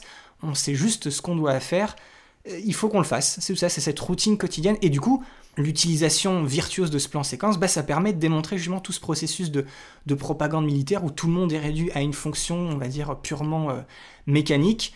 Et dès le plus jeune âge, euh, voilà, tu as, aussi cette, euh, cette notion euh, du, du culte du chef, tu sais, la manière dont il, justement le petit garçon, il est complètement en admiration face à ce, à ce type là, cette espèce d'officier en costume qui en fait n'appuie que sur un seul bouton Oui. une fois que toute, euh, toute la préparation du canon a été, euh, a été faite. D'ailleurs, en, en parlant de ce moment-là, j'ai trouvé que le, le rythme de percussion, en fait, il y, a un- il y a un rythme de percussion pendant toute la séquence où tu sais, ils sont en train de charger le canon Mm. et que tu as ce côté répétitif, tu as, un fond de, de- de tambour, ouais, de percussion, je sais pas, qui est, qui est super tendu en fait. On est, on est accroché à ce qui se passe. Pourtant, tu vois, et il y a des choses qui sont ultra répétitives Bien sûr. mais grâce à la musique, on est vraiment, on est vraiment à fond dedans. On est dans une ambiance très particulière. En fait, cet endroit-là, j'avais pris une note euh, et j'ai mis euh, Oula, j'ai j'ai pas hâte que le canon tire. Parce qu'en fait, genre, tout, tout semble. Déjà, rien que le fait qu'ils soulèvent, euh, qu'ils utilisent des grues et tout, tout est extrêmement bruyant. Oui, c'est vrai. Et quand on voit la taille du canon, qui fait facilement, euh, allez, on va dire 20 mètres facile, en longueur, en diamètre, je dirais même pas, mais on va dire 3 mètres, c'est un, un canon énorme. Ils sont euh, plus de, on va dire plus d'une centaine, euh, limite à le charger. Euh, tous à des rôles différents, et on se dit, oulala, déjà rien que l'organisation, elle est, elle, c'est, plus gros que n'importe quoi, et, ils sont tous obligés d'avoir bah, des masques qui leur couvrent les oreilles et tout ça, donc justement pour pour pas se faire éclater les tympans et tout ça. Et en fait, au moment où le canon tire, il y a une voilà cette tension monte tellement fort et, elle met tellement longtemps en fait à monter qu'elle nous semble euh, juste euh, in- insupportable en fait et on se dit oulala mais pourvu qu'il j'ai pas envie qu'il tire en fait et au final bon il tire c'est ça va personne aucun euh, spectateur n'a perdu les Oui, la, la puissance, ouais, la puissance ressort quand même pas mal, mais c'est vrai que ça aurait pu être, ça pourrait être pire. Je pense aussi à la, à la musique. Alors, elle a été composée par Hiroyuki Nagashima, et en fait, c'est, elle est assez dure à, à- on va dire, à catégoriser parce que t'as un peu un côté orchestral avec surtout beaucoup de cuivre. Mais il y a des moments où, tu vois, c'est, on peut parler de- peut-être que de quelque chose de beaucoup plus euh, avant-gardiste, en fait. C'est très, c'est très abstrait, en fait bien sûr c'est un peu l'équivalent, euh, on va dire euh, en sonorité, c'est un peu l'équivalent de l'image en fait, du style graphique. c'est ça On a quelque chose qui n'est pas qui n'est pas habituel du tout. On retrouve l'aspect classique, donc comme on l'a dit, c'est un c'est un style graphique qui est un peu à l'occidental et donc ça nous rappelle certaines choses, mais il y a quand même ce côté un peu euh, un peu différent, un peu surprenant, un peu unique. bien sûr Et ben ça aussi on le retrouve dans la dans la musique. Et au final, euh, on est quand même euh, vachement sur une conclusion qui est assez sombre, hein, on est d'accord Boris, euh, pour une anthologie qui au final l'est un peu aussi. Oui, c'est vrai qu'on on commence par quelque chose de très, de très cérébral, euh, effectivement, de, qui, oui, on est un peu, un peu dans l'horreur, on ne sait pas vraiment ce qu'il y a. Il y a cette petite, cette petite récréation, cette petite pause comique, mais qui quand même nous parle d'un truc qui est pas forcément très joyeux. Euh, encore une fois, ça parle, ça parle de virus, ça parle d'armées qui tirent partout sans se soucier du bien des autres. Enfin, et puis tu as le dernier, justement, ce dernier segment qui, qui te fait comprendre bah, que la guerre, ça, ça complètement, ça abrutit les personnes. Tu vois, c'est tout ce genre de choses là. Donc effectivement, cette anthologie, c'est pas une des, c'est pas une des plus joyeuses. Tu vois, même Robot Carnival, dans justement dans ce grand final qui est pas aussi, euh, enfin qui est tout aussi explosif et qui te montre à peu près les mêmes choses, on avait quand même un aspect beaucoup plus comique euh, tout du tout du long. Là, c'est, on, sent le, côté un peu sérieux, mais du coup, ça lui demande, ça lui donne quand même à l'anthologie, on va dire une euh, une patte, un, cachet. tu sens que c'est pas, voilà, que c'est pas juste de trois courts métrages comme ça qui ont été faits à la à la va-vite, je me répète un peu, mais c'est ils sont ils ont vraiment ils ont vraiment du poids. C'est des voilà, c'est des courts métrages qui ont tous du poids. En parlant de poids, justement, euh, il est temps maintenant de passer à la, rubrique qu'on aime bien. hein. c'est la rubrique C'est quoi ton plan Euh, Ici, dans cet épisode, forcément c'est un peu spécial parce qu'on va choisir en fait qu'un seul plan, tout court métrage confondu. On le rappelle, hein, on choisit un plan qui nous a plu, on discute réalisation, esthétique, on le met en contexte avec euh, le film, et vous pourrez retrouver bien évidemment euh, nos C'est quoi ton plan dans euh, les commentaires Facebook et Twitter de l'épisode. Je te demanderai aussi, Boris, de, du coup, de me donner c'est quoi ton plan, mais en plus de ça, de me dire si il vient de ton court métrage préféré. Alors, Boris, c'est quoi ton plan? Alors, mon C'est quoi ton plan? Il vient du premier, du premier court-métrage de Magnetic Rose. Et effectivement, oui, Julien, c'est mon cours préféré. Je pense que je vais pas, pas vraiment besoin de m'étaler plus que ça, puisqu'on en a bien parlé euh, lorsqu'on a évoqué ce segment. Moi, j'ai dit tout ce que j'avais à dire. Oui. Et mon plan, euh, il se trouve en fait à la toute fin de ce segment. On est à 43 minutes 51. En fait, c'est un, c'est un long dézoom depuis la station spatiale d'Eva et de toutes les épaves qui forment effectivement une rose, ce qui donne évidemment son, son titre au film. Et ça se termine en fait sur une image super bien composée où on voit au loin, dans voilà vraiment très loin, cette, cette rose qui est à l'intérieur du casque de Heinz qui flotte dans l'espace. Il y a son visage qui est, on va dire, de profil sur la gauche de l'image. Et t'as le, le reflet du soleil, enfin d'une très source lumineuse puissante sur la visière de son casque, qui crée un espèce de halo bleu clair sur, tu sais, sur la droite de l'image, et tout le reste euh, baigne dans, euh, dans, bah, dans le noir de l'espace euh, infini, quoi. Mhm. Et en fait, j'ai choisi ce plan purement parce que ça, ça- cette composition, elle me rappelle, et en fait, elle est super proche de tout simplement mon, mon tableau préféré, à savoir Jaune, Rouge, Bleu de Vassili Kandinsky. Oh. Et en fait, ce tableau-là et le, et le plan, on peut, on peut interpréter les deux de la même manière. À gauche de l'image, tu as du jaune, euh, et à travers des lignes anguleuses prononcées, c'est ce qui va former, on va dire, une figure euh, humaine. Sur la droite, tu as du bleu, avec quelque chose de beaucoup plus abstrait et de mystérieux. Là, c'est un peu la, représentation de la frontière super fine entre l'humain et le vide de l'espace. Euh, en plus, c'est quelque chose aussi qui est aussi euh, arrondi, qui se mêle, on va dire, progressivement avec le fond de l'image. Tu vois, c'est pas avec des contours aussi marqués. Et entre les deux, on a le rouge de la rose. Et ça, c'est un entre-deux qui signifie à la fois quelque chose d'humain, mais aussi quelque chose de beaucoup plus abstrait qui, bah, dérive dans cet infini. C'est une création qui, bah, qui existe un peu dans les deux mondes, le monde humain, le monde de l'imaginaire, le truc beaucoup plus abstrait que tout ce qui a représenté en fait ce qui s'est passé dans cette station-là. Euh, J'aime beaucoup aussi le fait que dans ce plan, en fait, euh, voilà, qu- qu'il y, ait la- qu'il y ait la rose, tu sais, au milieu, parce que dans le plan juste après, en fait, on voit justement qu'il y a des pétales de rose à l'intérieur du casque de Heinz. Oui. Du coup, ça fait un lien avec mon C'est quoi ton plan Où souvent, voilà, la rose, elle est aussi littéralement à l'intérieur du casque. Et cette, euh, et cette image, ce plan, ça m'a aussi rappelé deux trucs assez distincts. Un autre plan de 2001 de l'Odyssée de l'espace, tu sais, bah, c'est le plan assez connu avec le bébé dans sa bulle Oui. qui contemple la Terre Bien sûr. tu vois, avec pareil à pareil ce, ce halo et ce- ce- cet humain de profil qui contemple quelque chose de beaucoup plus grand, de beaucoup plus abstrait, euh, ce qui appuie encore une fois que bah, 2001 a a une très grande influence sur ce segment, d'une manière consciente ou pas.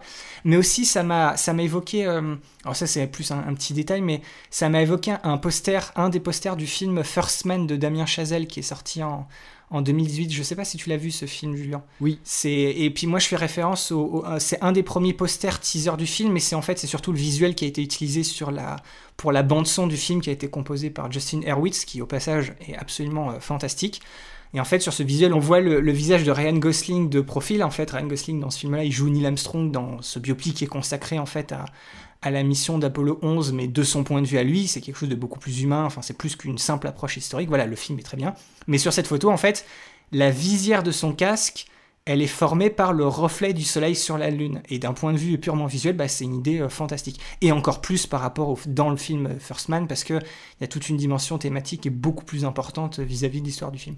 Donc voilà, mon, C'est quoi ton plan? C'est c'est un plan qui personnellement, moi, m'a beaucoup marqué. Et puis comme pour le segment général, c'est tu sens que derrière, il y a une très grande réflexion derrière chacune des images qui nous sont présentées en plus d'être euh, l'un des nombreux moments super impactants du segment grâce à l'utilisation bah, conjointe de la musique et de la composition minutieuse de l'image. Parce qu'à ce moment-là, bah, derrière mon C'est quoi ton plan, t'as ce, as cet hymne, opératique, t'as ce- cette chanson d'opéra, c'est un, truc, ça te porte, ça, dépasse le, simple, le simple statut d'image à l'intérieur d'un d'un court-métrage. C'est un moment super, euh, super marquant. C'est incroyable, j'adore ce plan. Et je voulais, euh, bon, du coup, ramener ma science euh, en parlant, euh, en parlant de 2001, l'Odyssée de l'espace, mais tu l'as calé, donc tout est dit sur ce plan. Désolé. Pas de souci. Du coup, Julien, toi, dis-moi, c'est quoi, c'est quoi, c'est quoi ton plan Et est-ce qu'il vient de ton court métrage préféré? Alors, moi, mon plan vient du troisième court métrage, donc Cannon Fodder. C'est pas mon court métrage préféré. Ah. Je dirai juste après hein, quel est mon court métrage préféré à la fin, en conclusion. Mais là, voilà, il faut savoir que c'est un plan assez long, en fait, qui fait 40 secondes environ. Donc, en- en- encore une fois, hein, c'est le plan étant un faux plan séquence, je parle d'un des endroits en fait. On est vraiment dans un espace. C'est un plan qui, genre, juste fait un espace. Et c'est un plan qui dure 40 secondes. Et c'est un mouvement de cam très très virtuose avec un panoramique plutôt à 270 plutôt qu'à 360 degrés. Euh, donc là, on a une distorsion de l'espace euh, qui est assez euh, folle, genre qui, est, qui est complètement dingue et qui moi me, du coup, me permet de parler un peu de ce qui me plaît dans l'animation par rapport au live action. C'est cette liberté de mise en scène que peut prendre en fait l'animation et que j'aimerais voir plus souvent. Euh, dans l'animation, Euh, je vais faire un, petit, une petite aparté en parlant de Love, Death and Robot.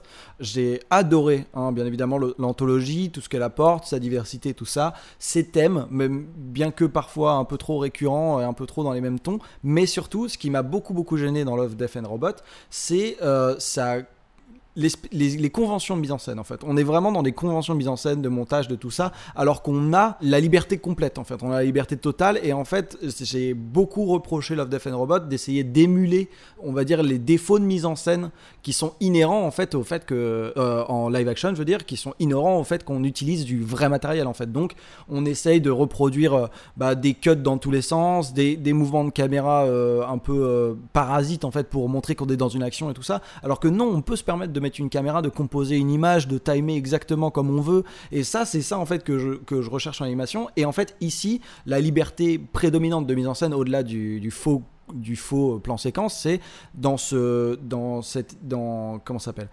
Ce panoramique en fait on a vraiment donc euh, c'est un panoramique qui dans le court métrage on arrive dans la salle de classe euh, avec l'enfant. Et d'ailleurs le, plan suit hein, le plan précédent on va dire de manière très originale. C'est le père qui ouvre son casier. Il y a une- un portrait de son fils dans une position. De toute façon il a qu'une seule expression faciale hein, ce fils. Et il referme le casier. Et en fait derrière le casier bah, le casier fait un volet. Et on arrive dans la salle de classe avec le fils qui a exactement la même euh, expression avec le casque les mêmes habits. Et en fait C'est un match cut, quoi. Exactement. Et en fait, euh, à partir de là, la caméra part sur la gauche et en fait, on va faire une espèce de panoramique complet en montrant toute la salle de classe avec le comment dire le prof qui donne qui est sur une espèce de petit siège assez cool et qui donne euh, bah, le cours et qui va accompagner son mouvement va être vachement bien composé avec la caméra et en fait la caméra va pas faire totalement à 360 degrés. Malheureusement bah, je peux pas mettre ça dans un c'est quoi ton plan mais le plan est virtuose complètement parce qu'en fait on revient sur l'enfant et en fait on a à peine fait que trois quarts de tour quoi en fait. Et c'est assez dingue ou même encore limite moins et après du coup l'enfant regarde euh, donc euh, le, plan finit aussi sur une, uti- une utilisation elle aussi très originale de la caméra multiplan dont on a parlé. Euh, l'enfant se tourne vers bah, l'extérieur regarde les canons les toits avec les canons euh, sur les toits et tout ça. Et en fait la fenêtre disparaît mais l'enfant continue d'être euh, dans le plan ce qui nous montre que on va dans les rêveries de l'enfant et en fait les rêveries de l'enfant vont nous réaccompagner jusque ce qui se passe bah, au canon en fait en eux-mêmes et on va retourner vers le père ou la mère je sais plus.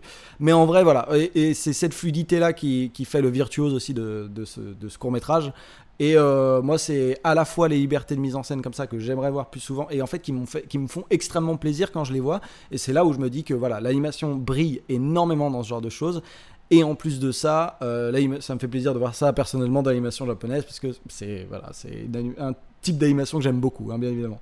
Donc pour conclure, Julien, on, l'avait dit un peu en intro, mais je pense que c'est intéressant de le rappeler là.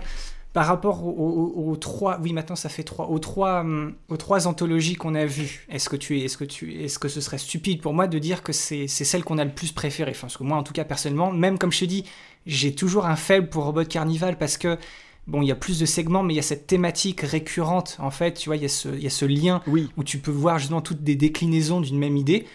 Mais en fait, là, je peux pas, je peux pas faire autrement parce qu'au niveau des, des, histoires et des, des parties pris techniques, je trouve que se mémorise. Enfin, moi, je, je te dis, c'est devenu un de mes incontournables. C'est un truc que je vais, que je vais ressortir à d'autres personnes. Je vais, je vais le partager. Parce que pour nous, en tout cas, ça a été, pour cette fois-ci, ça a été une découverte. mais maintenant je vais, je vais faire en sorte de le, de le partager le plus, le plus possible parce que c'est vraiment, c'est vraiment quelque chose d'assez exceptionnel. Complètement, complètement. Je suis complètement d'accord avec toi. Et euh, pour le coup, euh, voilà, encore une fois, comme je le disais au début, c'est quelque chose que j'ai vachement pas pris au sérieux au moment de le regarder. Et en fait, au final, il m'a fait m'asseoir et euh, voilà, j'étais à fond dedans. et il y a rien acheté en fait. C'est ça qui est dingue, Ouais. c'est qu'il y a rien acheté. Et c'est ce que je pourrais, c'est un, un- un- une espèce de défaut que je pourrais donner aux autres, des choses qui m'ont moins plu. Et je me suis dit, ok, c'est peut-être trop expérimental ici. Mais ici, on est vraiment face à quelque chose de maîtrisé, qui reste expérimental, mais tout est maîtrisé. Et c'est vraiment des. On a des chefs-d'œuvre faits par des génies à l'œuvre, en fait. Et donc, du coup, c'est top. C'est tout à fait ça, Julien. Du coup, moi, je, je l'ai dit dans mon C'est quoi ton plan, euh, mon cours préféré, c'est Magnétique Rose. Mais toi, Julien, tu ne m'as pas donné ton cours préféré, même si je dois t'avouer que j'ai une très bonne idée de, duquel c'est. Alors, dis-moi, Julien, c'était quoi, toi, ton, ton cours préféré Ben, je pense qu'à partir de maintenant, dans l'épisode, tout le monde euh, se su- suppose fortement quel est mon cours préféré. Bien évidemment, c'est Magnetic Rose, qui est trop trop bien, quoi, genre euh, que j'ai absolument surkiffé et qui est l'introduction parfaite pour justement attirer notre attention sur le reste de l'anthologie, qui est tout aussi bien. Mais vraiment, lui, c'est vraiment le tour de force absolu qu'il faut voir absolument. Voilà, à la limite, voilà, le, deuxième, c'est une bonne blague, c'est 40 minutes pour voir un truc complètement, euh, qui, enfin, complètement, euh, comment dire, chaotique, qui peut vous faire rire, enfin, c'est assez drôle. Voilà, au niveau de l'histoire, c'est un, un bon moment. Le dernier, c'est super intéressant, purement pour, un- on veut dire, d'un point de vue d'animation, parce que c'est le plus expérimental, c'est celui qui essaie le plus de choses, et c'est le plus virtuose. Mais Magnétique Rose, c'est ce mélange des deux. On a une approche très cinématographique, à la fois dans l'image, mais aussi dans l'histoire qu'il nous raconte, au niveau des thématiques, au niveau de ce scénario. C'est vraiment, voilà, lui, on pourrait en faire un film, on ne pourrait juste parler que de ce premier court-métrage-là, de Magnétique Rose. Il est, il, voilà, c'est vraiment quelque chose de, de super, super bien. Complètement.